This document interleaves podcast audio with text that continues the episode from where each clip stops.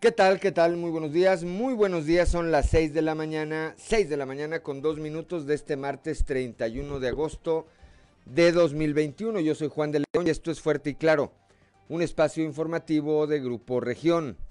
Saludo como todas las mañanas a quienes nos acompañan a través de nuestras diferentes frecuencias en todo el territorio del estado de Coahuila. Aquí para el sureste a través de la 91.3 de FM, transmitiendo desde el corazón del centro histórico de la capital del estado, aquí desde el sexto piso del edificio, ubicado en la esquina de las calles Allende y Ocampo. Para las regiones eh, centro, centro desierto, carbonífera y cinco manantiales por la 91.1 de FM, transmitiendo desde la capital del acero para la laguna de Coahuila y de Durango por la 103.5 de frecuencia modulada, transmitiendo desde Torreón, desde la perla de la laguna, y para el norte de Coahuila y el eh, sur de Texas por la 97.9 de FM, transmitiendo desde el municipio de Piedras Negras. Un saludo, por supuesto, también a quienes nos acompañan a través de las redes sociales por la página de Facebook Región Capital Coahuila, así como el resto de las páginas de Facebook de Grupo, de Grupo Región. Hoy, como todos los días, hay mucha información y estos son los titulares de hoy.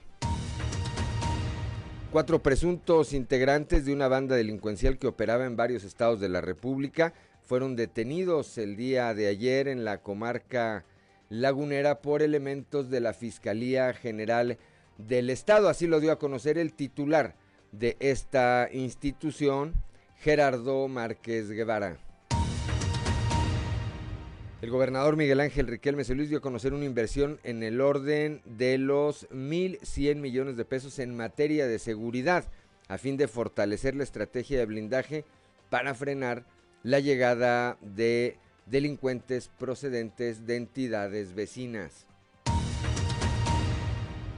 En más información, integrantes de colectivos de búsqueda de desaparecidos bloquearon el día de ayer el carril lateral del periférico Raúl López Sánchez allá en Torreón, esto al exterior de las oficinas del Servicio de Administración Tributaria, al señalar eh, pues que son revictimizados debido a los nuevos lineamientos de apoyos por parte de la Comisión Ejecutiva de Atención a víctimas que depende del gobierno federal. La Organización de las Naciones Unidas estableció el 30 de agosto como el Día Internacional por las Víctimas por la Desaparición Forzada. En el marco de esta fecha, integrantes del colectivo Fuerzas, Unidos, eh, Fuerzas Unidos por nuestros desaparecidos en Coahuila y en México participaron en una celebración eucarística la tarde de ayer, encabezada por el obispo emérito de Saltillo, Fray Raúl Vera López. Luego de la declaración de la Asociación Estatal de Padres de Familia en cuanto a que el uso del cubrebocas es un gasto oneroso para este regreso a clases, el jefe de la jurisdicción sanitaria número 1, Alejandro Moscoso González, indicó que el tratamiento y hospitalización para tratarse del COVID-19 cuesta entre los 32 y los 35 mil pesos diarios, por lo que al poner en una balanza, esta se inclina hacia los métodos preventivos. Él, el día de hoy, en un trabajo especial de Grupo Región, Johan Gael, de padres sospechosos a buscadores incansables, la palabra que más les dicen es resignación. La pregunta que más les hacen es por qué lo siguen buscando. Lo que más escuchan de desconocidos eh, que no saben que son los padres de Johan Gael, este niño desaparecido, desaparecido hace cuánto tiempo tiene Claudia, ocho años. 2015. desde 2015, desde 2015, este, es que dicen eh, los desconocidos que no saben que es eh, su hijo, es que no lo querían y que por eso se les perdió. Más adelante tendremos todo el detalle de este trabajo especial.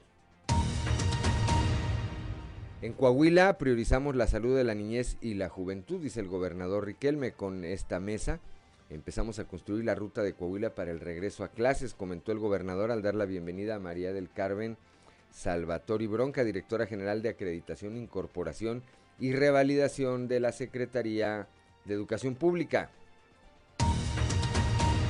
El alcalde de Saltillo, Manolo Jiménez Salinas, entregó ayer la presea Manuel Acuña a la maestra Mercedes Murguía por su destacada trayectoria como pintora en esta ciudad capital.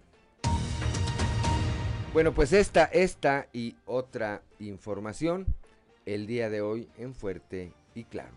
Comenzamos.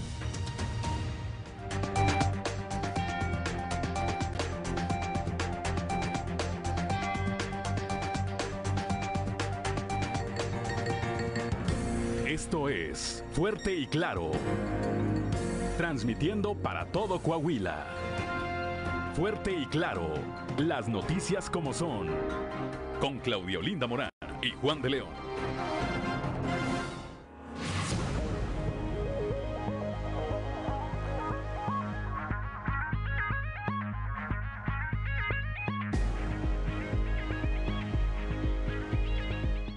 Ya son las 6 de la mañana, 6 de la mañana con 8 minutos antes de ir a los detalles del pronóstico del tiempo, nuestro compañero Levi Rivera nos comenta que está llenísimo Arteaga para la vacunación. Me supongo que Levi estará haciendo fila, estarás haciendo fila Levi para aplicarte la vacuna. Bueno, pues está llenísimo. Anoche, anoche le comentamos eh, rápidamente antes de actualizar esta información, en el centro de vacunación de El Mimbre. Eh, llegó la policía municipal, una para ayudar a ordenar más o menos el tráfico y la otra para decirles a partir de dónde ya no tenía caso que se formaran pues el número de folios con la gente que estaba anoche formada ahí, pues ya se había agotado. Saludos a Levi Rivera y ahora sí vamos con Claudiolina Morán. Muy buenos días, Claudia. Muy buenos días, Juan. Muy buenos días a toda la audiencia que nos acompaña a esta hora de la mañana. La temperatura en Saltillo en los 17 grados, Monclova 24, Piedras Negras 23, Torreón 22, General Cepeda 18 grados, Arteaga 16, Musquis y San Juan de Sabinas con 24 grados, San Buenaventura con 25, Cuatro Ciénegas 24 grados, Parras de la Fuente y Ramos Arispe con 19 grados. Pero si usted quiere conocer a detalle el pronóstico del tiempo para el día de hoy, vamos con Angélica Acosta.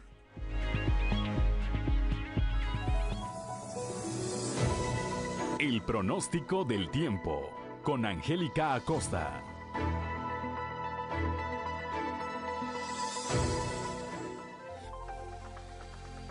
Amigos, muy buenos días, maravilloso martes. Ahora sí, último día del mes de agosto. Yo deseo que, bueno, pues el siguiente mes esté lleno de muchísimo éxito y bendiciones para ti. Estoy lista para darte los detalles del clima. Pon atención, Saltillo, máxima de 27 grados para este martes, mínima de 14. Durante el día, parcialmente soleadito, va a estar agradable, va a estar cálido y por la noche principalmente nubladito. La posibilidad de lluvia, 9% ahí para Saltillo. Perfecto para este martes en Monclova, también temperatura cálida, 38 grados como máxima, mínima de 25 durante el día, parcialmente soleado, muy muy caluroso, agradable por la noche, parcialmente nublado y también muy cálido por la noche. Toma tus precauciones. La posibilidad de lluvia a comparación del día de ayer, hoy se incrementa un poquito a 25%. Perfecto. Vámonos hasta Torreón, Coahuila, 36 grados como máxima para este martes, mínima de 23. Durante el día, pues bueno, vamos a tener periodo de nubes y sol. Eh, se va a sentir muy cálido, por supuesto, y por la noche parcialmente nublado. Atención ahí, mi gente de Torreón, es elevada la posibilidad de precipitación durante el día y también por la noche. Toma tus precauciones. 51% la posibilidad de lluvia ahí para Torreón. Excelente. Nos vamos hasta Piedras Negras. Ay, Dios mío, bastante cálido, ¿eh? 39 grados como máxima para este martes ahí en Piedras Negras. Mínima de 26. Durante el día, muy, muy caluroso vamos a tener bastante sol, por supuesto, y por la noche de un cielo claro pasaremos a parcialmente nubladito y también se va a sentir muy cálido por la noche ahí en Piedras Negras. La posibilidad de lluvia muy baja, 8%. Bueno, pues ahí está, ¿verdad? Nos vamos ahora hasta la Sultana del Norte, que también se espera temperatura cálida y para Monterrey 37 grados como máxima para este martes, mínima de 24. Durante el día, mucho sol, muy muy cálido y por la noche principalmente claro. También cálido por la noche de Monterrey, ¿ok? Y bueno, pues la posibilidad de lluvia es de 8% ahí para la Sultana del Norte. Amigos, ya escucharon, vienen temperaturas muy muy cálidas. Recuerda mantenerte bien hidratado. No te quites el cubrebocas, es obligatorio. Recuerda, esto todavía no termina. Cuidarnos es responsabilidad de todos. ¡Feliz martes! El pronóstico del tiempo con Angélica Acosta.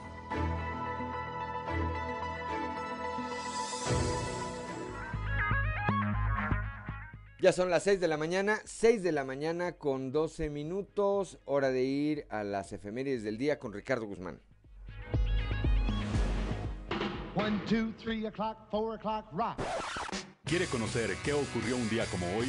Estas son las efemérides con Ricardo Guzmán.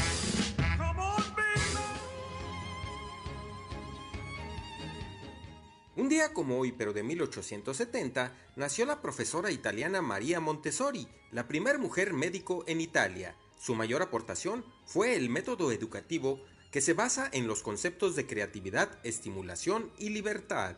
También, el 31 de agosto pero del 2001, fue celebrado por primera vez el Día Internacional de la Solidaridad, proclamado por la ONU a finales del año 2000, con el propósito de promover y fortalecer este ideal en y entre las naciones, los pueblos y los individuos. Y un día como hoy, pero del 2003, con la exhibición de más de 2.000 piezas arqueológicas y colección de momias faraónicas, fue inaugurado un museo en la ciudad portuaria de Alejandría, Egipto.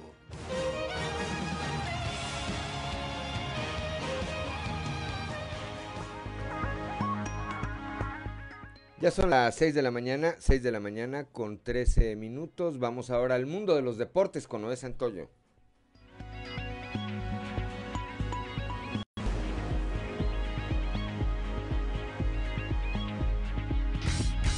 Resumen Estadio con Noé Santoyo.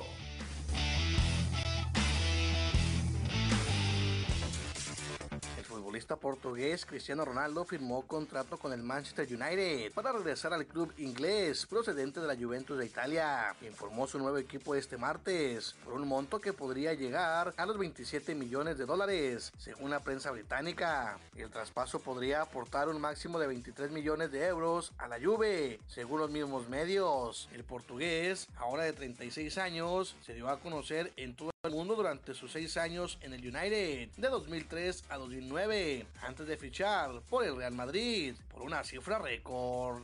El debut de Lionel Messi con el Paris Saint Germain se convirtió en el partido más visto de la Liga 1 en España. Los fanáticos que residen en territorio ibérico estuvieron pendientes del primer compromiso del argentino con la camiseta del conjunto parisino. De acuerdo a medios locales, el triunfo del Paris Saint Germain ante el Reims dos goles por cero fue visto en España por más de 2 millones de espectadores y se convirtió en el partido del campeonato francés con más audiencia en la historia de la televisión ibérica. Apoyado por cuatro jonrones en los primeros tres episodios, el mexicano Julio Urías se convirtió este lunes en el noveno pitcher nacido en México en ganar 15 juegos en una temporada de grandes ligas, en el triunfo de los Dodgers de Los Ángeles 5 por 3 ante los Bravos de Atlanta.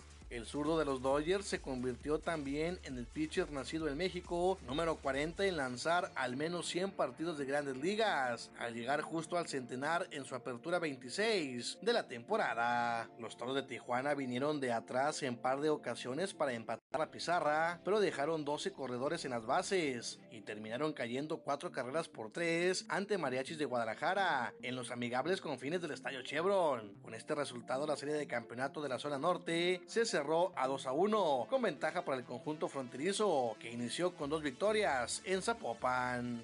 El día de hoy, Toros y Mariachi se volverán a ver las caras para el cuarto juego de la serie de campeonato de la zona norte, pactado a las 19.05 horas locales en el Estadio Chevron. Los lanzadores probables para este choque son Carlos Hernández por los anfitriones y Sash Dodson por la visita. Mientras que Leones de Yucatán vencieron de forma espectacular cinco carreras por tres a los Diablos Rojos del México este lunes en el Parque Cuculcán Álamo para tomar ventaja 3 a 0 en la serie y ponerse a un paso de obtener el bicampeonato de la zona sur.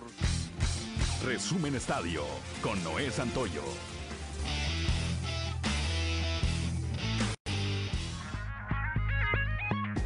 Ya son las 6 de la mañana, 6 de la mañana con 17 minutos. Claudelinda Morán, la cotización peso dólar. Hoy martes 31 de agosto el tipo de cambio promedio del dólar en México es de 20 pesos con 8 centavos, a la compra 19 con 85, a la venta 20 pesos con 32 centavos. Bien, son las 6 de la mañana con 17 minutos y ahora sí, Claudelinda Morán, vamos a un resumen de la información nacional. Regreso a clases con protocolos y el 50% de aforo en las escuelas reabrieron tras 17 meses de pandemia. Ayer lunes 30 de agosto, bajo protocolos sanitarios y aforos reducidos, para evitar contagios por estudiantes. La Secretaría de Educación Pública un reporte de la apertura de planteles en estados como Veracruz, Campeche, Yucatán, Ciudad de México, el Estado de México, Tabasco, Chiapas, Chihuahua, Puebla, Aguascalientes, Guanajuato y Jalisco y no se reportaron novedades. Localizan el auto de una joven desaparecida tras paso del huracán Nora en Jalisco, con dos horas de retraso, dicen sus familiares, comenzaron los trabajos con maquinaria pesada para remover el vehículo en el que viajaba la joven de 24 años, Luz Berenice Maldonado, quien el fin de semana fue arrastrada junto con su automóvil por la corriente del río Cuale luego de desbordarse y que la corriente destruyera el puente de la zona ante el paso de Nora. Una explosión en una planta productora de alcoholes, un ingenio en Veracruz, dejó al menos una persona fallecida y otra más resultó herida tras la explosión en este ingenio, en esta planta alcoholera. Al inicio de la pandemia en el 2020 se produjo alcohol destinado a la elaboración de gel y desinfectante luego de la escasez que se presentó de esos productos empleados hasta la fecha para evitar el contagio de COVID. La corriente generada por las lluvias en Tlanelpatla arrastró a seis personas y se llevó un tianguis lo que informó Protección Civil es que las seis personas, entre las que se encontraba un menor, eh, presentan golpes que les provocó el arrastre de agua. Esta es una en una zona que se formó en las elevaciones de la Sierra de Guadalupe, por lo que sus calles son empinadas y conforme a la topografía del sitio en temporada de lluvias se forman este tipo de corrientes que bajan con gran fuerza por las vialidades.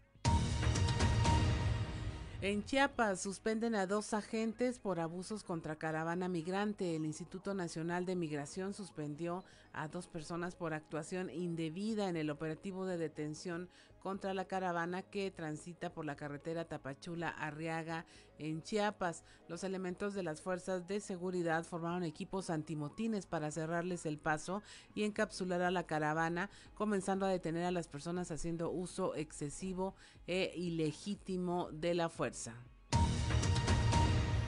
Y hasta aquí la información nacional. Gracias, Claudelino Marán. Son las 6 de la mañana, 6 de la mañana con 20 minutos. Estamos en Fuerte y Claro.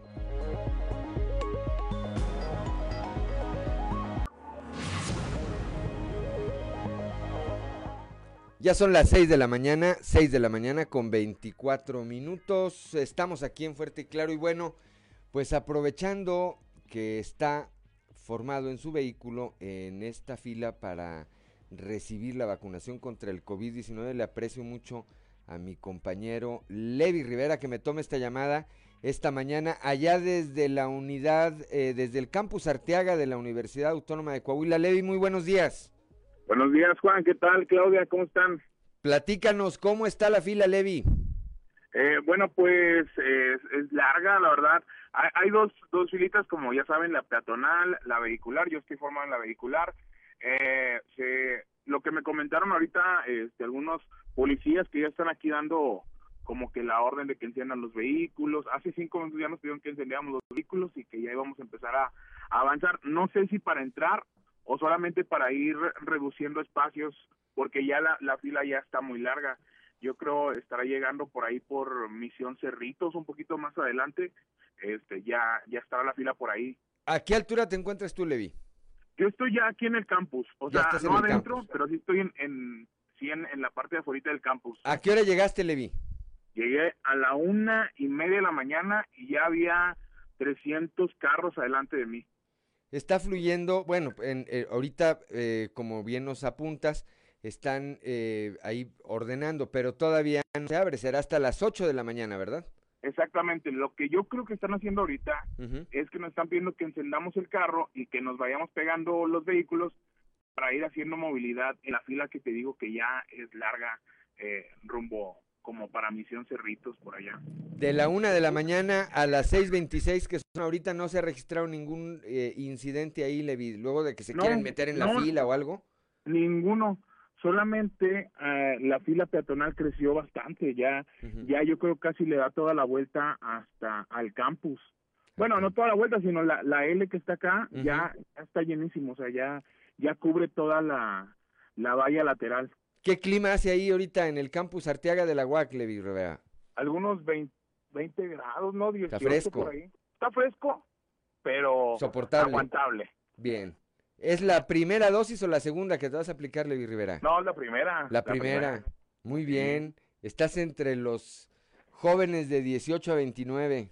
Los frescos. Muy bien. señor. Levi, te, apre- te apreciamos mucho que nos hayas tomado esta comunicación para que nos platiques, para que nos hayas platicado cuál es la situación a esta hora ahí en Sí, el campus Arteaga de la Universidad Autónoma de Coahuila. Pues te deseamos que te sea leve. La reacción No, y la fila. y la fila. ¿Verdad? Esperemos, Juan. Esperemos. Pásala bien, Levi Rivera. Saludos a todos por allá. Gracias. Muy buenos días, gracias. Son las 6 de la mañana, 6 de la mañana con 27 minutos. Vamos ahora a un eh, recorrido informativo por el estado. Comenzamos aquí en el sureste. El día de ayer el obispo emérito de la diócesis de Saltillo, Fray Raúl Vera López, encabezó una celebración eucarística en eh, conmemoración de las víctimas por la desaparición forzada. La ONU estableció el 30 de agosto como el Día Internacional por las víctimas por la desaparición forzada. Leslie Delgado tiene la información. Muy buenos días. Buen día, informando desde la ciudad de Saltillo. La Organización de las Naciones Unidas estableció el 30 de agosto como el Día de las Víctimas por la Desaparición Forzada. En el marco de esta fecha, el colectivo Fuerzas Unidas por Nuestros Desaparecidos en Coahuila y México participaron en una celebración eucarística la tarde de este lunes, encabezada por el obispo emérito Fray Raúl Vera en la Catedral de Santiago. Al inicio de la misa, Vera López brindó un discurso a las familiares de los desaparecidos que por más de 10 años han buscado sus seres queridos, primero de manera individual y ahora de manera colectiva. A continuación, escucharemos parte de su homilía. La dignidad de ustedes y el derecho a la justicia que tienen han luchado por la dignidad de todos los ciudadanos de este país. Han luchado por la paz y la justicia en todas las estructuras que manejen, que se manejen de nuestro país. Es- están luchando por el verdadero progreso en la verdad y en el amor todos nosotros los mexicanos. Ustedes son un fermento de bien, son un fermento de verdad y por eso este es el sentido que tiene la cruz pesada que llevan. Nadie de nosotros ignoramos.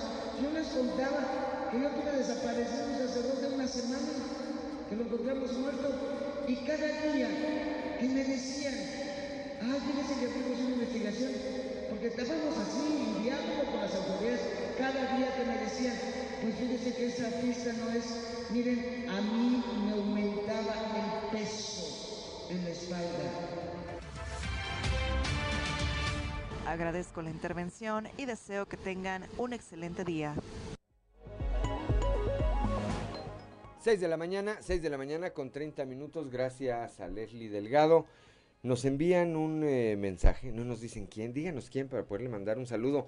Bueno, pero a quien nos haya enviado este mensaje, que además le apreciamos, además del mensaje, el favor de su atención, dice, la fila está hasta la colonia Zaragoza. La fila de quienes esperan ser vacunados esta mañana contra el COVID-19 en la unidad Arteaga de la eh, en el campus Arteaga de la Universidad Autónoma de Coahuila. Bueno, pues la fila está hasta la colonia Zaragoza. Gracias, gracias por su reporte. 6 de la mañana con 30 minutos. Claudio Linda Morán. Ante el regreso a clases y tras los daños sufridos en las escuelas por el abandono durante la pandemia, la diputada local Marta Loera envió, eh, dio a conocer que se envió un exhorto al gobierno federal para apoyar con los gastos de reestructuración, esto de rehabilitación de las escuelas, siendo que la educación como el cuidado de la salud es un tema que debe ser prioridad para el gobierno federal. El reporte con nuestro compañero Christopher Vanegas. Hola, ¿qué tal compañeros? Muy buenos días. Los saludo con mucho gusto a ustedes y a todos nuestros radio escuchan y déjenme platicarles que el día de ayer hablamos con la diputada Marta Loera, quien, bueno, nos dio a conocer que ha realizado ciertos exhortos y ciertas eh, solicitudes al gobierno federal, esto pues para que destinen recursos en primera instancia para eh, la salud y también para eh, la educación en este regreso a clases. Escuchemos parte de su declaración. Entonces, es, pues es muy complicado echar a andar un proceso al 100% cuando no tenemos recursos de la federación para ello, ¿no?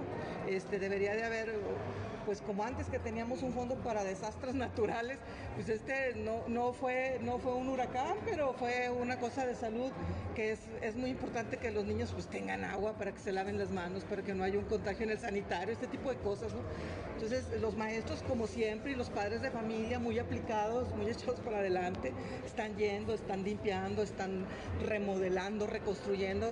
El gobierno del estado, encabezado por nuestro gobernador Miguel Ángel Riquelme, está metiendo recursos extra y están pues acondicionando las escuelas este, pues lo, más que pueden, pero sí hicimos un punto de acuerdo la semana pasada exhortando al gobierno federal pues que aporte recursos para que se reconstruyan y estén en las mejores condiciones las escuelas para que nuestros niños y jóvenes pues tengan garantías en su, en su seguridad, en su salud.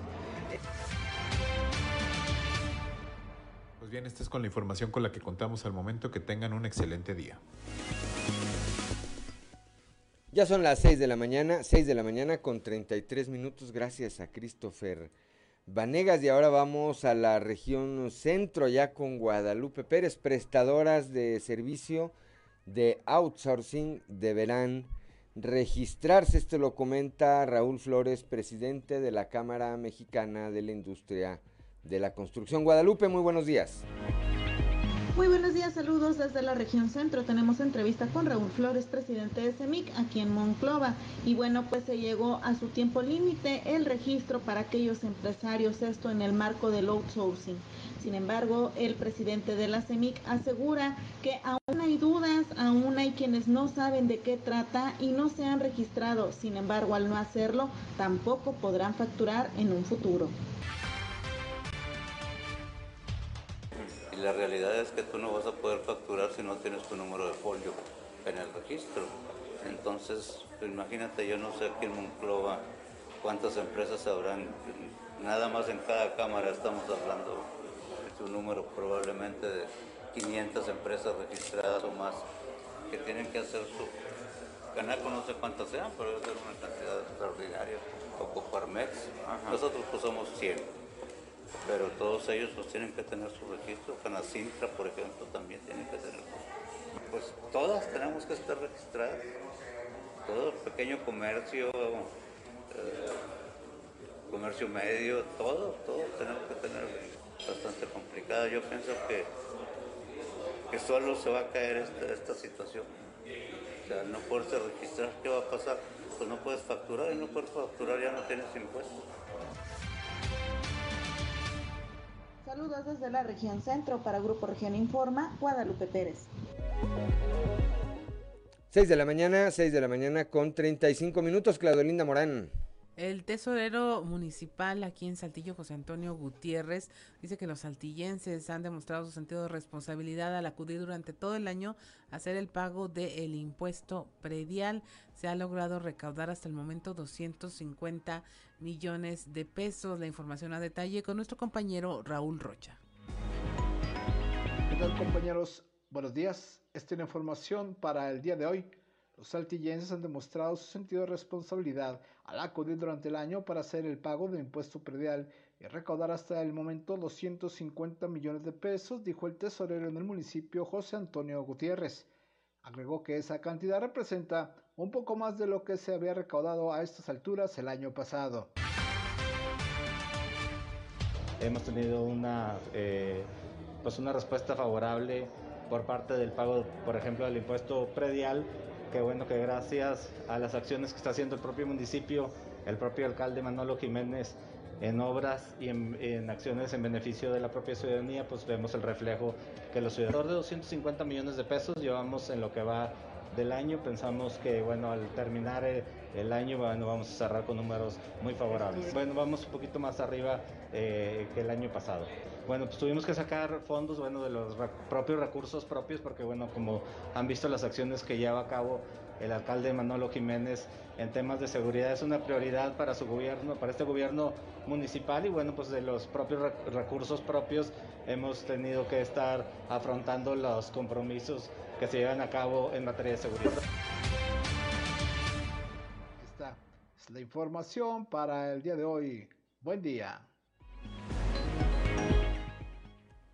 6 de la mañana, perdón, 6 de la mañana con 37 minutos. Gracias Raúl Rocha y ahora vamos hasta la región carbonífera, ya con Moisés Santiago Hernández, luego de dos casos de eh, registrados de COVID-19 en las oficinas de la Secretaría de Comunicaciones y Transportes, refuerzan, refuerzan medidas sanitarias. Moisés, muy buenos días. Muy buenos días, Juan y Claudia, y a todo nuestro amable auditorio que nos escucha en todas nuestras frecuencias. Efectivamente, la información que tenemos para hoy, tras dos casos de COVID en oficinas de la Secretaría de Comunicaciones y Transportes, refuerzan medidas sanitarias. Armando Rodríguez Hernández, delegado de la Subsecretaría del Transporte y Movilidad del Estado, informó que se detectó a dos trabajadores con contagio de COVID-19, por lo que se mandaron a resguardo a su domicilio para evitar un contagio masivo. Aseguró que se mantiene un estricto protocolo desde el inicio de la pandemia, por lo que no se han cerrado estas oficinas donde se realiza el trámite de la licencia de conducir y ahora se redoblaron las medidas sanitarias. Esto es lo que nos comenta.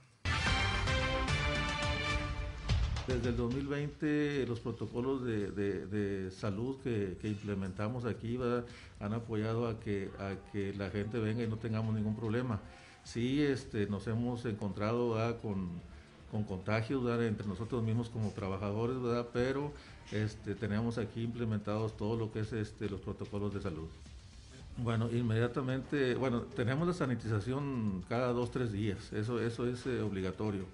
Aparte tenemos el gel antibacterial, tenemos este, lo que es el tapete sanitizante, ¿verdad? Y, y este, inmediatamente cuando tenemos dudas de un empleado se, se, aísla, ¿verdad? Se le hace su procedimiento médico y, y, la persona se va a su casa por incluso 15 días es lo, es lo obligatorio, pero a veces hasta tres semanas. Eh, lamentablemente uno sí tuvimos un problema fuerte. Esta es la información que tenemos para todos ustedes desde la región carbonífera para Grupo Región Informa, su amigo y servidor Moisés Santiago. Que tengan un excelente día.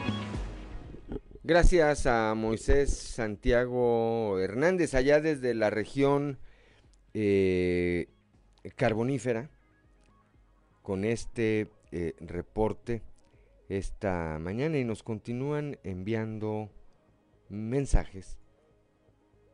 Eh, personas que están formadas esta mañana eh, haciendo fila ahí para ser vacunados contra el COVID-19 en la eh, unidad Arteaga de la Universidad Autónoma de Coahuila. Si hay quienes dicen que llegaron desde anoche alrededor de las 10 de la noche están ahí eh, formados. Bueno, pues esperando ya en eh, una hora, 20 minutos más, seguramente estará abriendo ya este centro, este centro de vacunación. Gracias, gracias de verdad por sus mensajes, primero por escucharnos y después por interactuar con nosotros. Mándenos un mensaje, señora, usted que está a esta hora haciéndole lonche al viejo, ¿eh? Muchos, muchas eh, madres de familia, pues ya preparando sus hijos, ya entraron ahora sí, ya hay clases presenciales en algunos casos.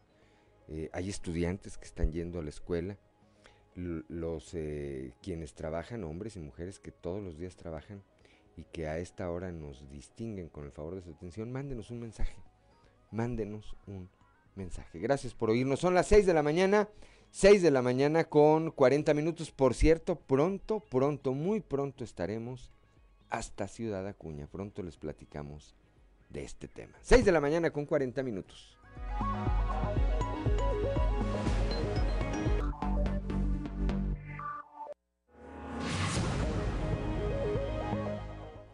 Son las 6 de la mañana, 6 de la mañana con 45 minutos. Antes de continuar, por cierto, el día de ayer, eh, por la noche, el eh, delegado del gobierno federal, Reyes Flores Hurtado, le envió un atento saludo eh, mediante un comunicado a los docentes que ya recibieron la vacuna Cancino. Les, les pide no presentarse en los puntos de vacunación. Dice esto para poder darle la oportunidad a la población que no ha podido aplicarse una primer dosis contra el COVID-19. Dice, este lunes 30 de agosto se concluyó con la aplicación de primeras dosis inmunizando a 19.500 personas, que junto a las otras jornadas se ha logrado vacunar a un total de 158.030 jóvenes. Dice, durante las últimas jornadas de vacunación se han detectado casos donde los maestros que se aplicaron la vacuna Cancino solicitan que se les aplique otro biológico como primera dosis. Ante esto se les exhorta a la responsabilidad de no presentarse en los puntos de vacunación solicitando que se les aplique una dosis de diferente eh, marca. Esto para poder darle oportunidad a la población que no ha podido aplicarse una primera dosis contra el COVID-19. Bueno, pues ahí está, ahí está el mensaje de su delegado Reyes Flores Hurtado. A todos los maestros.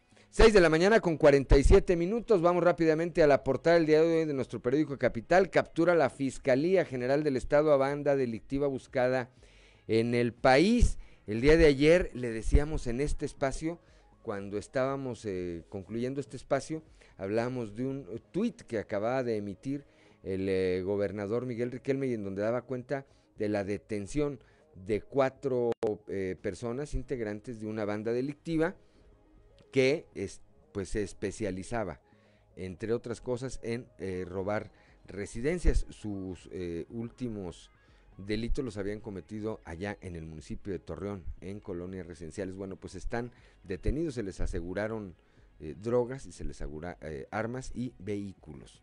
Por otra parte, el día de ayer y al encabezar esta mesa de la educación, el gobernador Miguel Riquelme, eh, al darle la bienvenida a María del Carmen Salvatori, eh, Bronca, directora general de Acreditación, Incorporación y Revalidación de la Secretaría de Educación Pública, eh, el gobernador resaltó que con este esfuerzo se empieza a construir la ruta de Coahuila para el regreso a clases seguro.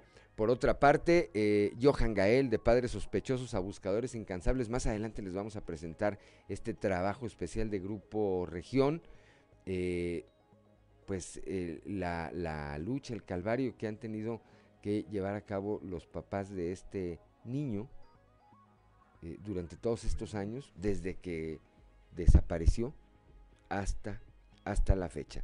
También el día de ayer, familiares de desaparecidos bloquearon eh, la calle lateral del periférico Raúl López Sánchez allá en Torreón. Dicen que el gobierno federal los revictimiza con estas nuevas reglas que puso para la eh, obtención de apoyos. Dice, pues no se trata de eso, más adelante también estaremos ampliando esta información. 35 mil pesos diarios cuesta atenderse contra el COVID-19. Esto le responde el jefe de la jurisdicción sanitaria eh, número uno allá en Piedras Negras, a la Asociación de Padres de Familia que dicen que se les hace muy caro comprar dos cubrebocas como lo exige la Secretaría de Educación Pública Federal como parte de los protocolos. Dice, bueno, pues atenderse el COVID cuesta 35 mil pesos diarios, valórenle y nos dicen que está más caro. Encabezó el día de ayer, el, ha andado muy activo el obispo Vera, eh, el día de ayer el obispo Raúl Vera, obispo emérito de Saltillo, encabezó encabezó esta conmemoración, una celebración eucarística con motivo del Día de los eh, Desaparecidos. Eh, primero ahí en la Catedral de Saltillo y posteriormente eh, pasaron a la Plaza de Armas en donde en el árbol de la vida le llaman, ¿verdad?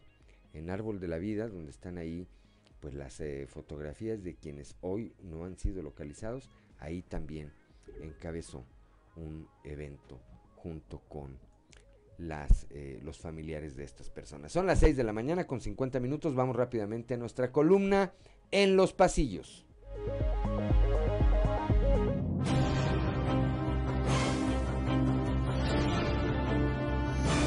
Y en el cartón de hoy, bien poquito, que nos muestra a Luis Fernando Salazar y a Diego del Bosque, ambos con un letrero de Se busca chamba y ambos diciendo, ojalá la quinta transformación llegue pronto, porque la cuarta nos duró bien poquito.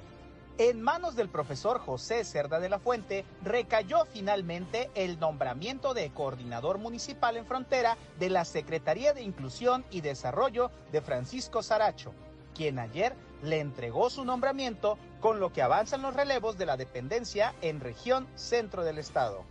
Muy activo continúa el obispo emérito de Saltillo, Raúl Vera López, que ayer muy temprano, acudió en pants y sudadera a un cajero automático en el centro de la ciudad y más tarde encabezó celebración religiosa con familiares de desaparecidos con quienes ha trabajado por largo tiempo.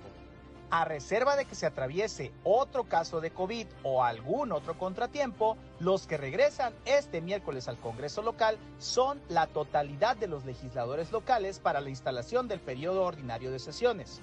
Los diputados locales habían regresado a la modalidad de legislar en línea luego de que se registró un contagio hace ya algunas semanas.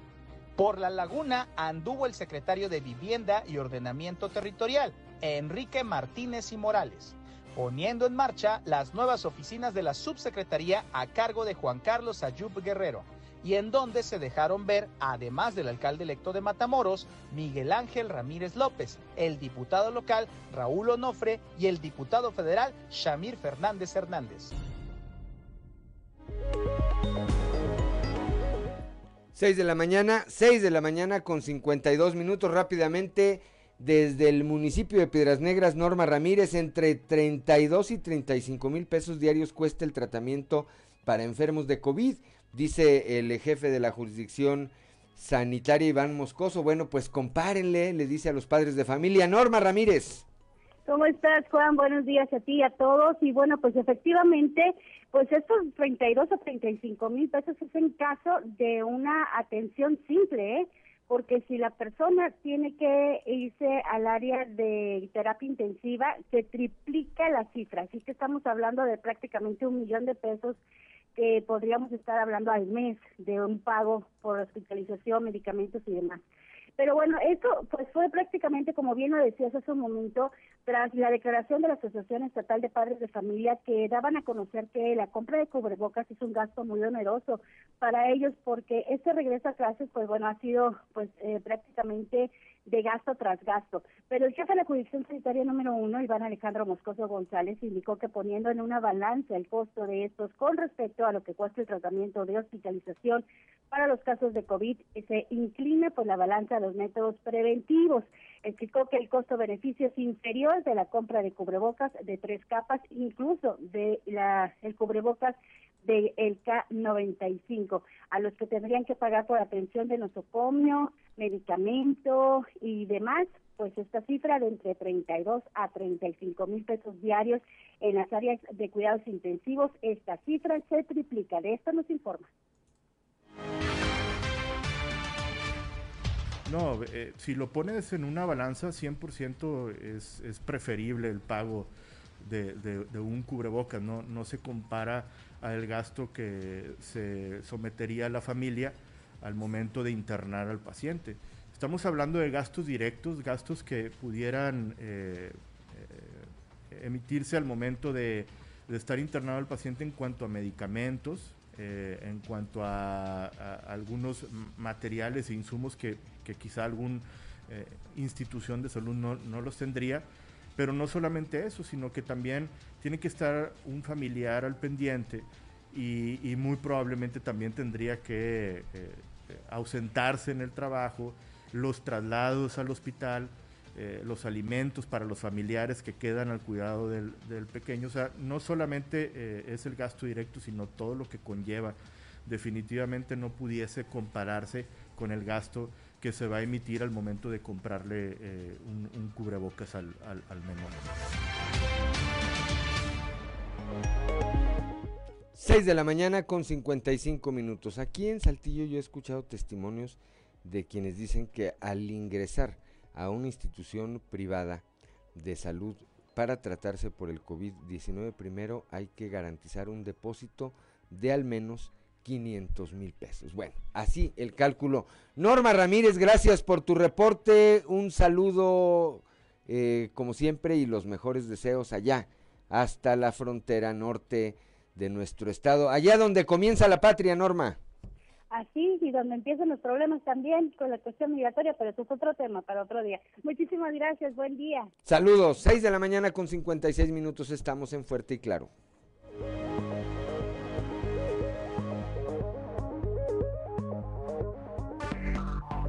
Enseguida regresamos con Fuerte y Claro.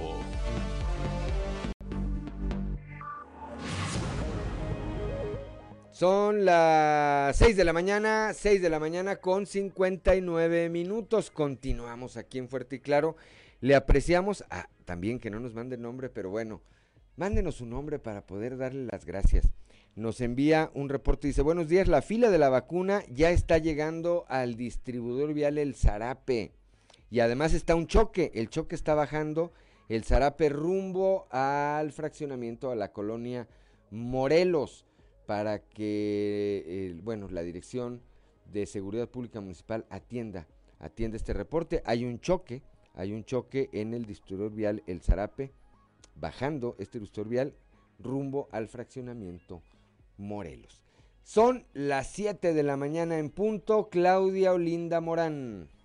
Bueno, continuando con la información, allá en la laguna, nuestro compañero Víctor Barrón nos tiene el reporte de la detención de una importante eh, banda de delincuentes que eran buscados en todo el país. Buenos días, Víctor. Buenos días, Claudia. Buenos días, licenciado, y a todo el auditorio de Fuerte y Claro. Así es, pues el día de ayer el gobernador Miguel Ángel Riquelme Solís eh, eh, adelantaba esta información sobre la detención que se realizó la noche del domingo de estos individuos que al ser detenidos eh, se eh, desprenden indagatorias, Claudia, que como tú bien lo mencionas, apuntan a que son integrantes de una banda que ha eh, operado, ha dado golpes en distintos estados de la República, eh, son originarios del centro del país. Y bueno, sobre eso, el día de ayer aquí en Torreón, el gobernador pues le dio la voz al fiscal Gerardo Márquez Guevara para que explicara esta situación sobre estos individuos. Se estaban cometiendo robos a casa habitación, Claudia, amigos, en el norte de Torreón, en ese sector fueron detenidos. Eh, escuchemos pues lo que platicó al respecto el fiscal Gerardo Márquez Guevara.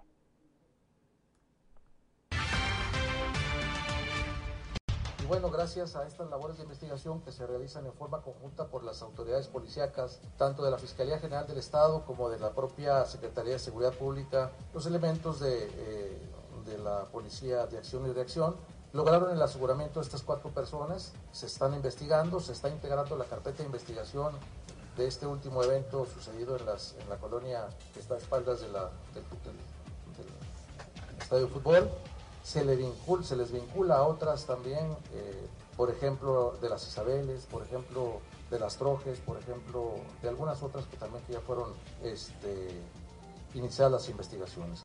Estas personas, eh, por lo menos de inicio, por los indicios que tenemos, traen vehículos de eh, marcas finas, además de modelos recientes. Pero finalmente creo que este, esta acción policíaca, esta acción del Estado ha dado resultado y con ello podremos nosotros eh, por lo menos eh, aclarar cuatro o cinco eventos de esta naturaleza. Debo decirles que son personas que no son de la ciudad, que no son del Estado. Eh, con frecuencia encontramos cíclicamente la participación de estos tipo de bandas, de grupos delincuenciales. Estos son del centro de México, de la Ciudad de México, del Estado de México. 7 de la mañana con 8 minutos. Continuamos con la información. El gobernador. Ah, tenemos, ah, tenemos a Víctor. Perdóname, Víctor. Estábamos contigo. Ya me fui de largo en la información. Este, no, muchas gracias por tu reporte. Estaremos al pendiente de qué ocurre. Sin duda hay una vinculación a proceso y se sabrá qué es lo que sigue en este tipo de casos que hablan de un referente eh, que ya tenemos que es que no se va a permitir que la delincuencia ingrese en ninguna de sus formas al a el Estado. Claro, Claudia, que el fiscal mencionó que pues, en las próximas horas se estará resolviendo el tema de la posesión de narcóticos, que fue el motivo por el que se les detuvo, se les descubrieron más cosas más adelante. Viene eso que tú comentas, la, la, la orden de aprehensión en contra de estos sujetos y eh, pues todo ese tema de la judicialización de esta banda, que son cuatro elementos detenidos, Claudia, pero eh, las indagatorias apuntan a que sería una banda de al menos 20 20 individuos que operaban aquí en la comarca lagunera. Así es, Víctor, por muchas gracias por tu reporte, que tengas una excelente jornada. Igualmente para todos, un saludo. Muchas gracias a Víctor Barro, nuestro compañero allá en la región Laguna. Y mire lo que le comentábamos precisamente en este tema de seguridad. El gobernador Miguel Riquelme dio a conocer una inversión en el orden de los 1.100 millones de pesos, esto en materia de seguridad, a fin de fortalecer la estrategia de blindaje para frenar la llegada de delincuentes procedentes de otros estados. Por parte de la federación, la inversión para este rubro en Coahuila será de 214 millones de pesos, informó el gobernador.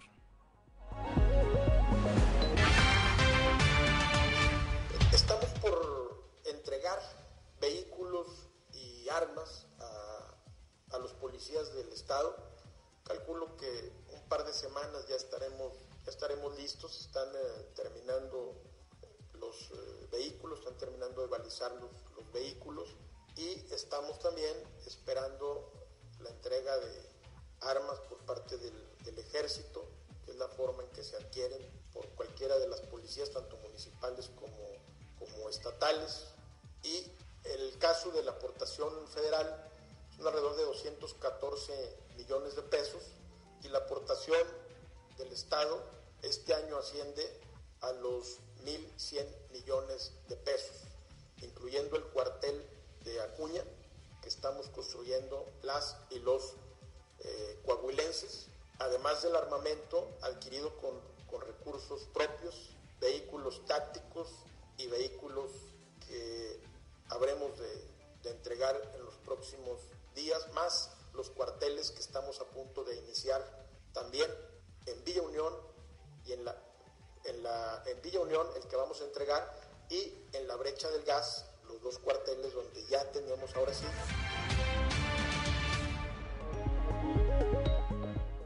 Son las 7 de la mañana, 7 de la mañana con 6 minutos. Vamos ahora a este trabajo especial de Grupo Región, este, eh, pues este calvario, decíamos al inicio de este espacio, que han vivido desde hace algunos años ya los padres de Johan Gael, este niño que un día eh, que paseaban por la sierra que une a Coahuila con el estado de Nuevo León, acá por el lado de Arteaga, ellos estaban del lado de Nuevo León y desapareció. Han intervenido en este caso tanto la Fiscalía de Coahuila como la de Nuevo León y no aparece. Vamos a escuchar este trabajo especial.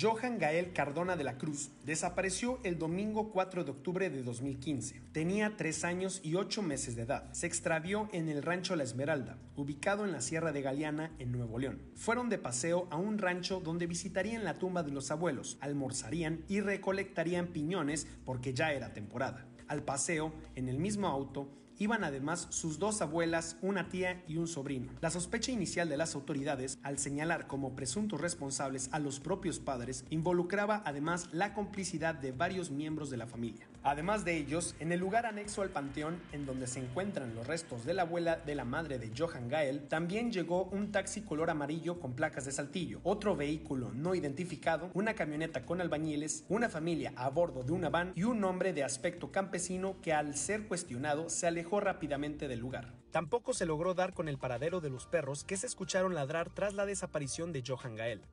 A mí lo primero que se me vino a la mente dije, fue el del taxi que se lo llevó.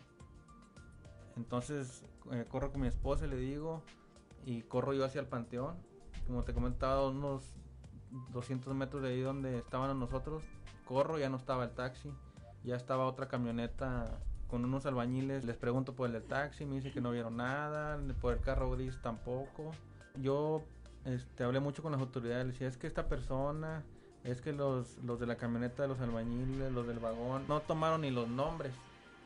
O sea, no sabemos quiénes eran. Como padres, somos los primeros sospechosos. Nos interrogaron hasta...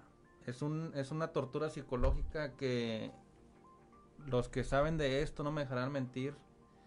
Te presionan bastante. Pues no encontraron nada. No encontraron este, y nos investigaron de todo a todo. Y, y realmente se dieron cuenta que nosotros no tuvimos nada que ver. Y todavía a pesar de eso, los malos comentarios de la gente, pero así como hubo esos malos comentarios, hay gente que le agradecemos que desde el primer día todavía hasta ahorita se toman el tiempo para mandarnos un mensaje y decirnos sigan adelante, un día encontrarán a Johan. Eso es algo que te da mucha fortaleza. Si tú, Johan, estás viendo este programa, sé que, que un día te, te vamos a tener en nuestros brazos o si esa persona está escuchando, la persona que sabe dónde está Johan o tiene a Johan, quisiera pedirle que ya ha pasado mucho tiempo, que no lo regrese.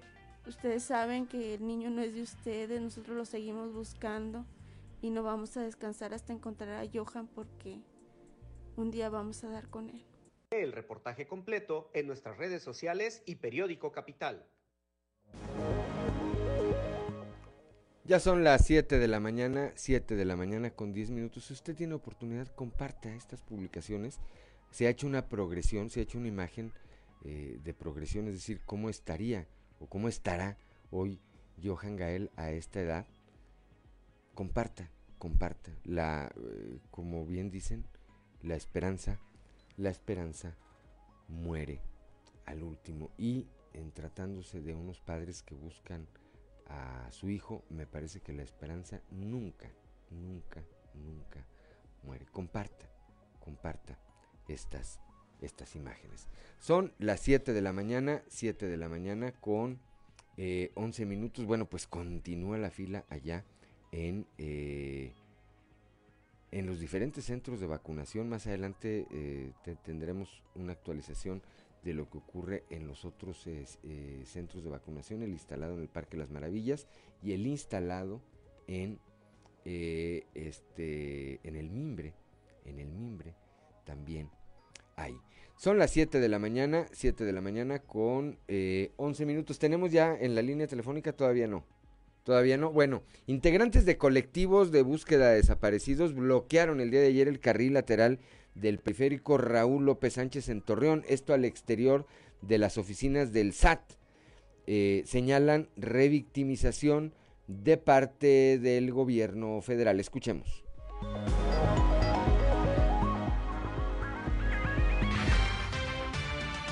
El propósito es exigir, ¿sí? El, la no revictimización, porque nosotros consideramos que nos están revictimizando. ¿Por qué? Porque antes no, no, no eran tan exigentes.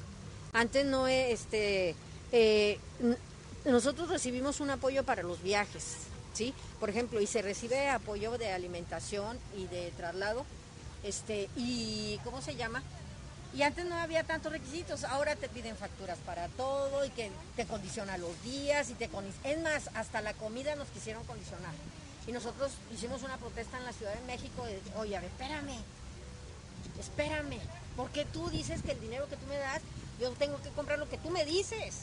A ver, si, si yo no, si yo padezco de, de, soy celíaca y padezco de esto y no puedo comer gluten, ¿por qué me pones ahí este alimento?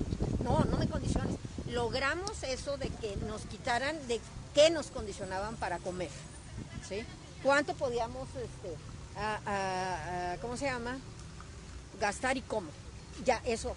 Pero en los traslados ahorita es todo un tema. La Comisión Ejecutiva de Atención a Víctimas, que es la que nos debe de defender y es la que nos está, y que facturen y que háganle así, y no puedes ir tantos días y tienes que llegar a tales horas y que, o sea, no puede ser esto posible. Son las 7 de la mañana, 7 de la mañana con 13 minutos. El día de ayer, en el marco de la reunión de la Mesa del Trabajo del Sector Educativo que se celebra semana a semana desde el mes de abril en Coahuila, el gobernador Miguel Riquelme señaló, aquí eh, todos trabajamos en equipo, pero sin poner en riesgo la salud de la niñez y la juventud. Ayer estuvo eh, presente en esta mesa la eh, directora general de Acreditación, Incorporación y Revalidación de la Secretaría de Educación Pública, María del Carmen, eh, María del Carmen Salvatori Bronca. Ahí eh, también se estableció que Coahuila continúa en semáforo amarillo, sin embargo la entidad está lista para apoyar en cualquier incidencia que se pueda suscitar dentro de los planteles, dada la mayor movilidad que se ha presentado desde la semana anterior cuando inició en el estado el ciclo escolar 2021 2022. El gobernador Riquelme comentó que eh, ante esta situación de trabajo profundo que se presentó por la contingencia sanitaria, el Estado destinará mayores recursos para infraestructura educativa en su presupuesto de egreso e indicó que hay tres principales retos en este sentido, la reactivación económica, la reactivación de las actividades eh, deportivas y culturales y por supuesto la reactivación educativa. 7 de la mañana con 14 minutos, Claudio Linda Morán. Continuando con la información, el alcalde de Saltillo, Manolo Jiménez Salinas, entregó la presea Manuel Acuña a la maestra Mercedes Murguía, esto por su destacada trayectoria como pintora. Dicha distinción reconoce a los creadores y promotores del arte y la cultura en la ciudad en el marco de la conmemoración del aniversario del natalicio del poeta saltillense Manuel Acuña. Esta eh, entrega fue hecha por parte del alcalde y la galardonada, la maestra Mercedes Murguía, es una mujer que ha dedicado su vida y su talento a la pintura, dijo el alcalde Manolo Jiménez.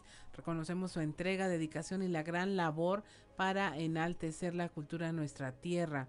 Reiteró también sentirse sumamente orgulloso de tener artistas que impulsan y son un referente de la cultura en la capital de Coahuila. Se dijo muy contento de honrar a una gran persona que ha dejado huella y sigue dejando en la cultura de Saltillo y Coahuila. Eh, con Mercedes Murguía, dijo, hicimos un libro muy bonito a través del Instituto Municipal de Cultura, donde vienen todas sus obras y da mucho orgullo que se puedan hacer proyectos donde queda plasmado este tipo de dones como el que tiene la maestra. Acompañado de Ana Sofía García Camil, la secretaria de Cultura del Estado, Manolo Jiménez, eh, señaló que tocó enfrentar la mayor adversidad en los últimos 80 años con la pandemia de salud. Sin embargo, como saltillenses y coahuilenses, en equipo con la iniciativa privada, el gobierno estatal, Saltillo está de pie y echado para adelante. Le ha tocado recibir alcaldes electos de Coahuila y de otras partes del país como Hermosillo, Chihuahua, Oaxaca y Monterrey y se siente un gran orgullo cuando viene alguien a nuestra ciudad se queda sorprendido por la grandeza de la capital del estado. Gracias, gracias Claudelinda Morán. Son las 7 de la mañana, 7 de la mañana con eh, 16 minutos. Aquí nos están preguntando y me permito leer de nueva cuenta esta comunicación que envió anoche la Secretaría del Bienestar con respecto al tema de la vacunación. Es que nos, nos preguntan aquí si los maestros que no nos hemos vacunado o que recibimos la vacuna Cancino podemos asistir. A ver, anoche, repito, anoche, alrededor de la medianoche, el eh, delegado del gobierno federal, Reyes Flores resultado a través de sus redes sociales emitió un comunicado que me permito leer textual. Dice, este lunes 30 de agosto se concluyó la aplicación de primeras dosis inmunizando a 19.500 personas que junto a las otras jornadas se han logrado vacunar un total de 158.030 jóvenes. que están entre los 18 y los 29 años de edad. A la par de esta vacunación, dice el comunicado, se aplicaron segundas dosis a jóvenes de 18 a 29 que se inmunizaron en el mes de julio, aplicando un total de 16.710 dosis. Durante las últimas jornadas, dice este comunicado, de vacunación se han detectado casos donde los maestros que se aplicaron la vacuna Cancino solicitan que se les aplique otro biológico como primera dosis. Ante esto, se les exhorta a la responsabilidad de no presentarse en los puntos de vacunación solicitando se les aplique una dosis diferente de marca. Esto para poder darle la oportunidad a la población que no ha podido aplicarse una primera dosis contra el COVID-19. Es importante recordar, dice este comunicado, que toda la información acerca de las jornadas de vacunación se estará anunciando a través de las redes sociales oficiales de la Secretaría del Bienestar en Coahuila. Bueno, pues ahí está de nueva cuenta para quienes tenían eh, duda, para quienes están preguntando eh, si pueden acudir a aplicarse la vacuna, pues aquí les está diciendo ya el delegado que no, los está invitando a que no lo hagan, a que no se presenten porque no los van, no los van a vacunar y es que se ha generado un tema, auditorio Claudia, con respecto a la efectividad de la vacuna Cancino, como también se ha hablado de los efectos que tiene la AstraZeneca, como también se ha hablado de que la Pfizer y demás. A mí me parece, yo no soy doctor ni laboratorista ni tengo eh, ningún interés en esto. A mí me parece, a mí es un punto de vista muy personal, que todas las vacunas funcionan, porque si no, no las hubieran aprobado. Y me parece que las publicaciones que se hacen en algún momento pues son derivadas de la competencia que hay entre las farmacéuticas. Yo no concibo que se hubiera aprobado para su eh, aplicación una vacuna que no reuniera los estándares y los requisitos que debe de cumplir. No se deje ir, tampoco nos sugestionemos. Es, por sí que ese es un punto de vista, aunque cada quien es libre de hacer lo que quiera y lo que pueda. Antes de irnos al corte, diría yo, hace unos días veía una noticia de que en breve Pfizer podrá estar ya comercializando de manera libre su vacuna. Pfizer ya. Así es. Cancino es la China, ¿verdad? Cancino es la China. Pues que no quieren la China porque dicen que allá empezó todo este baile. Bueno, son las 7 de la mañana, 7 de la mañana con 21 minutos, estamos en Fuerte y Claro.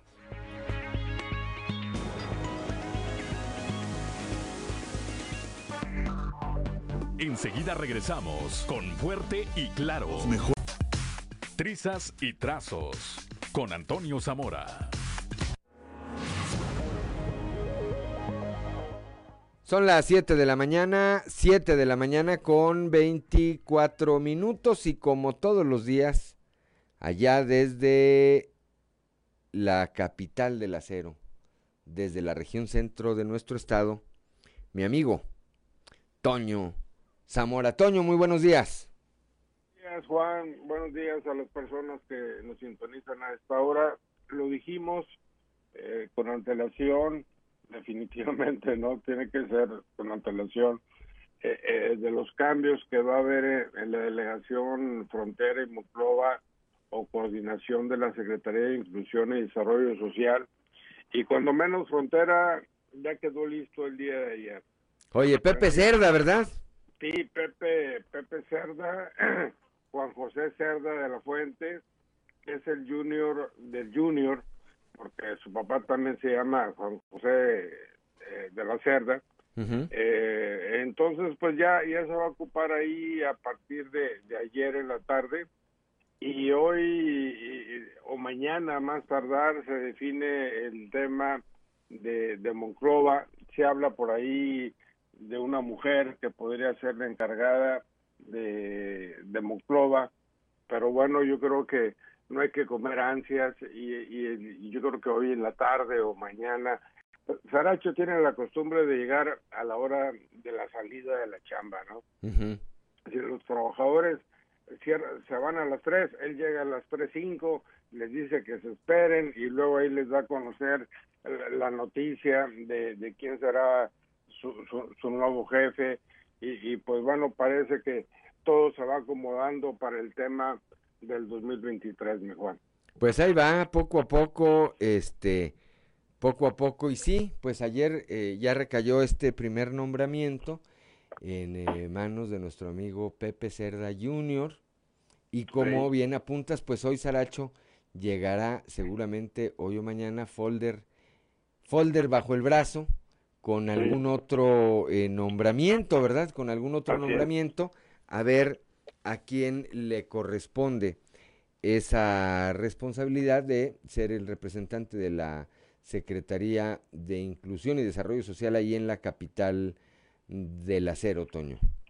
Sí, definitivamente, Juan. Este, fíjate que la, la gente acá en Frontera vio con buen gusto eh, el nombramiento de, de, Junior. Eh, hay que recordar, eh, fue coordinador de la campaña de, de la señora Bella Alemán. Y sabes cuál es lo interesante, Juan, que, que, que no se va para un lado o para el otro es decir, que hace su chamba, la hace bien y, eso yo creo que es lo que importa en este momento de, evitar todo tipo de cosas, de que no, es que Pepe lo que quiere es ser candidato, no, la verdad es que no, o sea, pues yo creo que fue una manera o una parte de que lo hayan elegido ah, para desempeñar el cargo porque porque sabe chambear, porque le entra duro a la talacha, porque se le conocen las colonias, y no solamente los de un color, sino todos los colores e ideologías lo conoce ahí en frontera y eso eh, va a ser importante para lo que sigue, ¿no? Porque al final de cuentas, pues este, como que las fuerzas estaban ahí medio cansadonas eh, en frontera y, y, le entras con un chavo que trae muchas ganas de trabajar mejor. Y que además es institucional, ¿no? Que no trae en este momento, por lo menos, un eh, proyecto que diferente, un proyecto diferente, y lo quiero decir con esa claridad, no trae un proyecto diferente al del gobernador Riquelme. No, no. Efectivamente, o sea, es el proyecto de, del gobernador Riquelme, eh, es el proyecto de, ese, es el que va a seguir eh, Pepe, y yo creo que eso es lo importante, ¿no? De que al final de cuentas se escucharon muchos nombres y, todos los nombres que escuchaba decían, bueno, es que él quiere ser candidato. Bueno, es que ella también. Y luego se escuchaba otro nombre, no, pues es que igual que los demás, también quiere ser candidato a la presidencia municipal. Y, Pepe Cerdo yo creo que e, es, la diferencia, ¿no? Es el, hecho de que la, la línea que trae es la del gobernador y ahí se va a ir derechito y no se va a salir mejor. Voy derecho y no me quito. Así es, Toño. Pues le mando un saludo a Pepe. Tiene muchos años que no lo veo, es amigo mío. Tiene, pero ya tiene un buen rato que no lo, que no tengo oportunidad de saludar. Le, mando un saludo, por supuesto, y le deseo que tenga pues el mejor de los éxitos en esta nueva encomienda. Y mañana estaremos platicando de los nuevos nombramientos, Toño.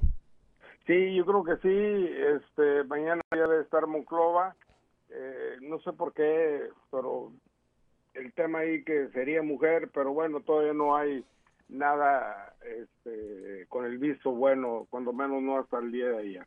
Pues seguramente en el transcurso de hoy o de mañana muy temprano se estará develando este nombre y estaremos platicando de ese y de otros temas allá de la región centro, Toño. Así es, mi Juan. Muy buenos días, gracias, gracias, eh, como siempre, a Toño Zamora, un saludo allá hasta la capital del acero. Un saludo también a Ángel Garza. Buen día, nos dice saludos desde Parras, desde el pueblo mágico de Parras de la Fuente. Gracias, Ángel. Oye, qué broncón se armó allá en, tu municipio el fin de semana en un partido de fútbol. Terminó, me parece que era una final de la Liga Municipal de Fútbol Soccer. Bueno, pues parecía lucha libre, ¿verdad? Parecía la triple A. Esperemos, y lo decíamos desde ayer, ya al margen de un poquito de la vacilada. Esperemos que nadie eh, de los que resultaron golpeados haya tenido lesiones que tengan consecuencias. No se trata, pero por supuesto que no se trata de ir un evento deportivo a terminar así. Entiende uno que a veces se caldean los ánimos, ¿verdad? Pero pues no es la manera. Y si ya sucedió, solamente, de nueva cuenta decimos, esperemos, esperemos que esto no haya terminado, que esto no haya terminado eh, eh, con alguna consecuencia, con alguna consecuencia para algunas de las personas que participaron en esta, en esta, eh, pues en esta pelea, ¿verdad? Pero bueno, un saludo Ángela ya hasta el municipio de Parra. Son las 7 de la mañana con 31 minutos. No sé si desde Medellín o desde Saltillo, pero ya tenemos en la línea telefónica a mi amigo Osiris García. Muy buenos días, Osiris. ¿Qué hubo, Parce? Parce, ¿dónde estás, Parce? no, estoy aquí sentado en el escritorio, en la oficina. ¿En, la que tienes en Saltillo allá en Colombia, hermano? No, no, digas que tengo oficinas en Colombia, pues van a pensar mal de mí. No, no, ya estoy acá en Saltillo, ya estoy en la esta zarapera. Muy bien. Ciudad de, Saltillito, Coahuila. Muy bien. Este, ¿cómo te fue, Osiris García? Mira, pues estoy vivo. Me siento como como Diego del Bosque. No sabía que iba, me metieron una revolcada y regresé al mismo lugar donde. Pero bueno, ya estás de ya estás de regreso. ¿Cuánto cuántos días estuviste ya por por la hermana República de Colombia? Nueve días, vos, nueve días en Colombia. Eh, tenía como objetivo ir a, conocer algunas cosas específicas. Y estuvimos en, por Medellín, estuvimos eh, en Barranquilla, estuvimos otros días en Cartagena, por ahí conociendo este, Suramérica, en este específico caso, la tierra del mejor café de, no quiero decir también que otras cosas buenas se producen por allá, pero el café es muy bueno. Porque te buscan. Pero bueno, este, eh, ¿qué tenemos, qué tenemos este, este martes, mi estimado Ciris García? Bien, por cierto, menciona, bueno, ahorita, ahorita toco lo, de la vacunación allá en Colombia y la comparación, un poco de investigación que hicimos. Pero mira, este, Ahorita hablando de, Diego del Bosque, que anda dejando currículums, ahorita anda este, repartiendo currículums por todos lados, y de que andaba eh, saludando con sombrero ajeno, pues diciendo ya sabes lo de la carta tratadora de residuos que según él, por sus gestiones, iban a clausurar y que al final de cuentas pues nos damos cuenta como si no tuviéramos medios de comunicación o internet, que en realidad no es así. Lejos de eso, no sé a qué target se dirige Diego del Bosque, a qué tipo de público quiere llegar este, colgándose esa medalla o ese triunfo robado eh, que se quería colgar, pero nada más denota un poco de inexperiencia y falta de tacto. Y este, no tengo nada personal en contra del exdiputado federal, de verdad que no, no hay ningún encono. ¿Exdiputado federal hoy? Exdiputado federal, ya.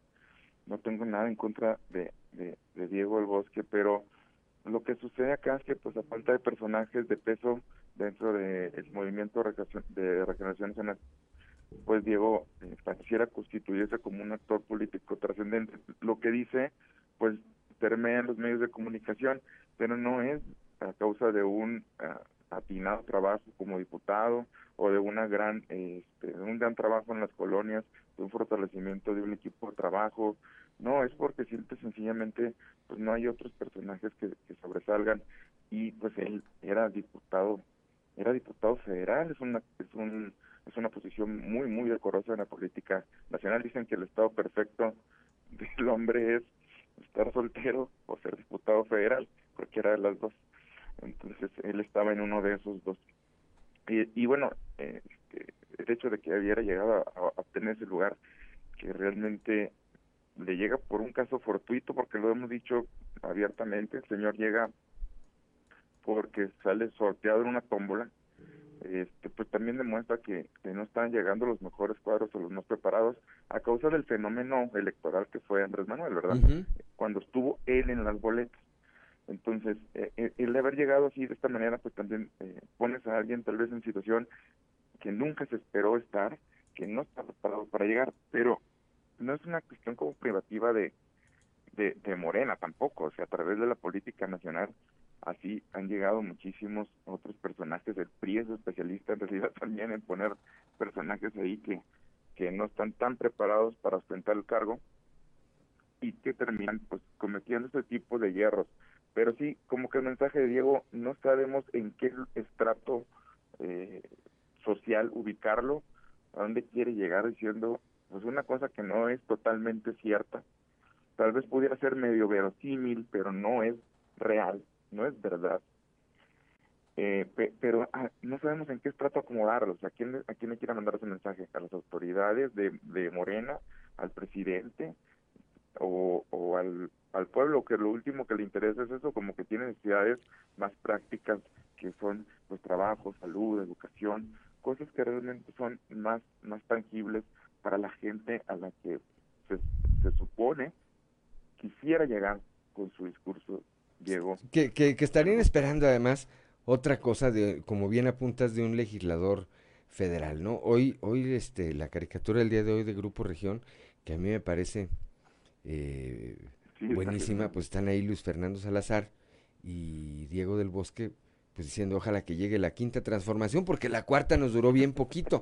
Y es que, pues yo creo que en los planes de los dos eh, no estaba quedarse sin chamba. Diego buscaba reelegirse y Luis Fernando Salazar, pues a estas alturas ya se asumía como alcalde electo del municipio de Torreón. Y bueno, pues ni una cosa ni la otra. Después entiendo que ambos, eh, uno de manera directa, en el caso de Luis Fernando, otro de manera indirecta, en el caso de Diego del Bosque, que pues forma parte del grupo político de Armando Guadiana, pues habrían esperado llegar en relevo, en relevo de Reyes Flores eh, Hurtado allá la delegación del gobierno federal, pero pues todo apunta a que el presidente López Obrador eh, tiene ganas de hacer muchas cosas, pero no de mover al delegado del gobierno federal en Coahuila. Entonces, por lo pronto, pues Printaform en mano, ahí andan por las calles eh, ambos personajes, eh, Osiris. Sí, no, eh, pues ahí demuestra en realidad ese tipo de cosas, cuando cuando las cosas pasan así solamente fortuitamente y no estás lo suficientemente bien preparado, pues eh, la suerte llega hasta un lado y la capacidad llega a otro lado. Mira, vos, o un, un contraparte de esto es Rubén Moreira, fuera de filias y fobias, las cosas le salen al señor Rubén va construyendo, sigue tejiendo, ahora es presidente de la Junta de Coordinación Política, ese tipo de puestos no se consiguen tan fácilmente, se necesita mucho cabildeo, mucho contacto con el jefe de la República, así está, estos movimientos, yo sé que hay gente en, en el Estado que podrá caerles bien o no al señor Rubén, pero de que sabe jugar a la política, sabe jugar a la política. Es como un jugador que tú dices, pues no me gusta eh, no me gusta este, su carácter o no me gusta cómo habla o no me gusta algunas cosas de él pero cuando entra mete gol entonces es como si fuera una analogía de la política con el con el soccer pero está haciendo las cosas bastante bien la verdad. Pues así están las cosas en la política nacional. Como bien apuntas presidirá la junta de, de coordinación política durante este primer año de la Cámara de Diputados en un momento, me parece que también hay que decirlo, bastante complejo, porque es el inicio de la legislatura y tendrán, y tendrán que eh, eh, pues eh, lidiar contra algunas de las iniciativas y toda la intención del presidente de hacer algunas cosas con las que seguramente no están de acuerdo las otras fuerzas políticas. Pero bueno, así es. El viernes, guitarra en mano, Aquí nos vemos, mi querido Osiris García. Seguro, solo quiero ah, por último mandarle un abrazo a mi hermana que en este momento está formada en la fila de las vacunas. Eh, y especialmente lo hago porque mi hermana sufrió un shock anafiláctico hace unos años eh, a causa de pues, una reacción a un medicamento que, le fue administrado durante el parto, por lo cual este, mi sobrina estuvo pues sin vida algunos minutos eh, fue de urgencia el parto, la extrajeron, revivieron a la niña, hoy tenemos una niña, ya nuestra niña tiene ya 22 años, tiene 22 años ya, es, una niña que tenemos con nosotros, que es un ángel que tiene parálisis cerebral a causa de esto. Entonces mi hermana va con el corazón en la mano, con muchísimo temor a ser inoculada hoy. Este, este, yo sé que Dios la va a proteger, le mando un abrazo, la amo muchísimo. Y voy a estar ahorita, de hecho voy para allá con ella. ¿Cuál es su nombre? Tania, Tania Flor. Tania, pues te Como deseamos que, que, que sea para bien esta vacuna y que no tengas, eh, obviamente, ninguna, ninguna reacción. ¿En cuál de los centros de vacunación está? Para el de la UAC. Para el de la UAC. Cuando, cuando llegó, bueno, ya estaba allí desde hace rato, dice que cuando llegó ya estaba la fila hasta apuntadores. No, ya está la fila hasta acá, hasta casi, casi hasta rectoría. No es cierto. Este, pero bueno, le deseamos lo mejor. Gracias, Osiris. Te mando un abrazo y nos vemos aquí el viernes. ¿Te traes café? Sí, seguro. Muy bien. Siete de la mañana con 41 minutos. Estamos en Fuerte y Claro.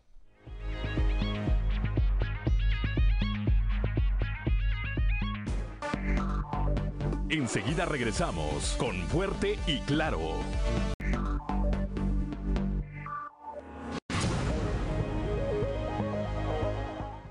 Ya son las 7 de la mañana, 7 de la mañana con 45 minutos. Antes de ir con Israel Navarro a Enclave de Fa, el eh, fin de semana, o el arranque de la semana, no, el fin de semana, el fin de semana tuve oportunidad, ya no alcancé a saludarlo, eh, ya no tuve oportunidad de saludarlo eh, a nuestro compañero periodista Heriberto Medina, tenía mucho que no lo veía. Lo, vi de lejos, ya no tuve oportunidad de saludarlo. Creo que ahora anda de asesor de Noé Garza. Ahí estaban desayunando en un restaurante al norte de la ciudad, muy entretenidos. Yo imagino que hoy anda de asesor, se dedica a la consultoría Heriberto y me parece que hoy es el asesor de cabecera del ex eh, y el ingeniero Noé Garza Flores, a quien por supuesto también le mando un saludo. Son las 7 de la mañana con 46 minutos. Vamos ahora con Israel Navarro en clave de fa. En clave de Fa con Israel Navarro. En marzo del 2020 reventó la crisis del COVID. Se instruyó a las escuelas públicas y privadas a suspender actividades presenciales. Pensábamos que serían solo un par de semanas. ¡Ja! ¡Ternuritas! No sabíamos que la vida escolar de nuestros hijos se iba a convertir en eso que transcurre mientras están en una sesión de Zoom.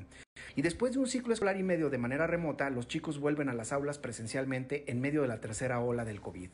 No hay una forma fácil para abordar este tema, y no lo digo como columnista, sino como padre de familia.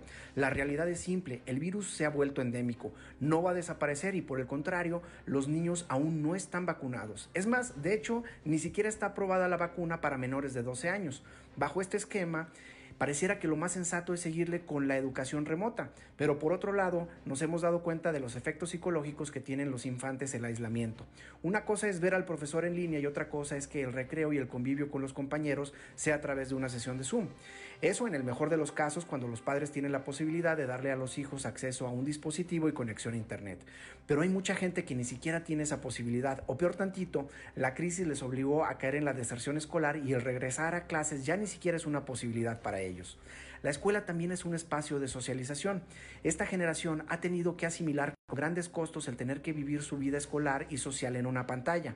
Una clara señal es que los casos de depresión y ansiedad infantil se han multiplicado en menos de un año, además de que en muchos casos se presentan actitudes ermitañas. Tristemente, el aislamiento se está volviendo parte del psique colectivo infantil. Ahora son conductas simples, pero ¿qué va a pasar cuando esos niños crezcan y sean adultos? Existe el riesgo de tener una generación misántropa y ensimismada. Dice el presidente que hay que correr riesgos y vaya que los vamos a tener que correr porque por más gel antibacterial, toma de temperatura y formatos de autorización que establezcan los planteles académicos, es difícil que los niños, sobre todo los más chicos, sigan a cabalidad las medidas de bioseguridad. ¿Qué les impide saludarse de mano, darse un abrazo después de tanto tiempo de no verse o hasta intercambiar cubrebocas con los cuates? Por eso, la decisión que tome cada padre o madre de familia de mandar a su hijo o no a la escuela es completamente respetable. A quienes tienen la oportunidad de regresar a clases en alguna modalidad, mucha suerte y mis mejores deseos. Yo soy Israel Navarro y les recuerdo mi Twitter arroba Navarro Israel. Nos escuchamos a la próxima. En clave de Fa con Israel Navarro.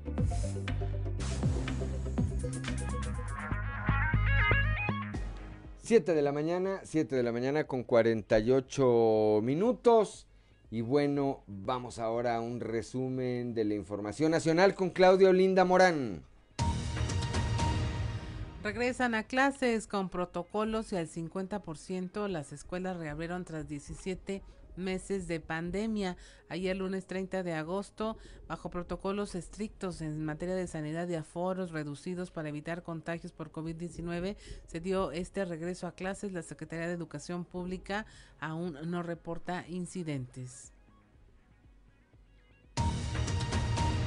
Localizan el auto de una joven desaparecida tras paso del huracán Nora en Jalisco. Con dos horas de retraso, según reportan sus familiares, comenzaron los trabajos con maquinaria pesada para remover el vehículo en que viajaba la joven de 24 años, Luz Berenice Maldonado, quien el fin de semana fue arrastrada junto con su automóvil por la corriente del río Cuale luego de desbordarse y que la corriente destruyera el puente de la zona ante el paso de Nora. Una explosión en un ingenio eh, denominado La Gloria en Veracruz deja al menos una persona fallecida y una más herida. Esto tras la explosión en la, en la planta alcoholera en el municipio Úrsulo Galván en Veracruz. Este ingenio al inicio de la pandemia en 2020 eh, inició la producción de alcohol destinado a la elaboración de gel y desinfectante luego de la escasez que se presentó al inicio de la pandemia. Arrastra la corriente a seis personas y se lleva un tianguis, esto en Tlanepantla, el Estado de México. Menos seis personas y un tianguis fueron arrastrados por las corrientes formadas por las fuertes lluvias que cayeron a la tarde de ayer en este municipio del Estado de México. Los rescatistas explicaron que las seis personas entre las que se encontraba un menor están bien y solo presentaron algunos golpes que les provocó el arrastre de agua. Esto porque las calles de esa demarcación son empinadas y eh, cuando hay un fuertes lluvias se forman corrientes que bajan con gran fuerza por las vialidades. En Chiapas suspenden a dos agentes por abusos contra caravana migrante. El Instituto Nacional de Migración lo suspendió por actuación indebida en el operativo de detención contra la caravana que transitaba por la carretera Tapachula Arriaga.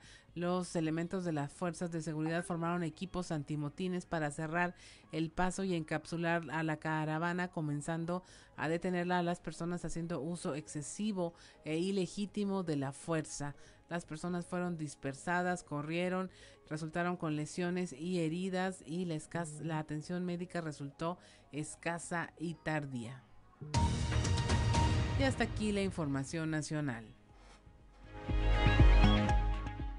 la mañana, 7 de la mañana con 52 minutos. Vamos rápidamente al show de los famosos con Amberly Lozano. El show de los famosos con Amberly Lozano revelan el costo de la atención médica de don Vicente Fernández. Vicente Fernández continúa recuperándose en el hospital y se reveló a cuánto asciende la cuenta por la atención médica del cantante. el show de los famosos con Amberly Lozano.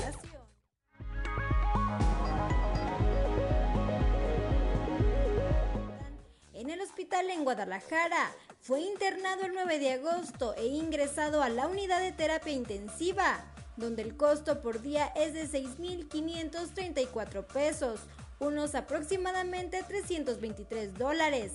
La cirugía a la que fue sometido costó 70 mil pesos. 3.400 dólares aproximadamente. El uso del ventilador es de 2.127 pesos diarios, equivalente a 107 dólares por día. Todo esto da un total de 12.600 dólares, unos 252 mil pesos.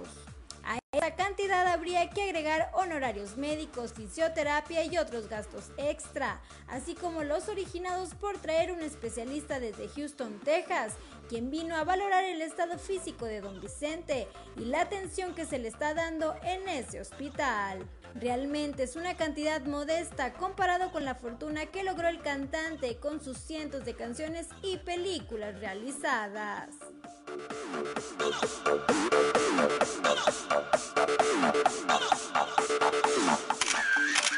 Héctor Parra habla sobre su estancia en el reclusorio norte.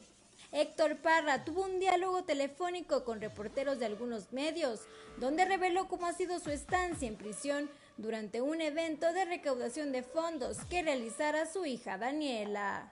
La hija mayor de Parra organizó una venta de tamales con el fin de recaudar fondos para solventar los pagos de la defensa del actor, quien fuera detenido acusado de abuso sexual por su hija Alexa y su expareja. En el evento Héctor conversó con los reporteros y reveló algunos detalles de su estancia en el reclusorio Oriente. Los reos me dicen el jefe actor, los custodios están conmigo, los mismos custodios me dicen, señor Héctor, usted no tiene por qué estar aquí adentro. Es evidente la gran mentira y la bajeza que se está haciendo. Parra también agradeció a su hija Daniela por apoyarlo en todo momento.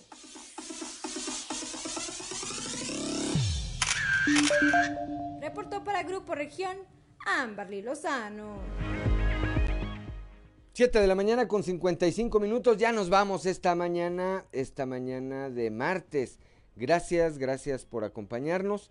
Gracias a Ricardo Guzmán en la producción, a Ricardo López en los controles, a Ociel Reyes y a Cristian Rodríguez que hacen posible la transmisión de este espacio a través de las redes sociales, a Claudio Linda Morán como siempre por su acompañamiento, pero sobre todo gracias a usted que nos distingue con el favor de su atención. Lo esperamos el día de mañana a partir de las 6 y hasta las 8 de la mañana aquí en Fuerte y Claro un espacio informativo de Grupo Región bajo la dirección general de David Aguillón Rosales. Yo soy Juan de León y le deseo que tenga usted el mejor de los días.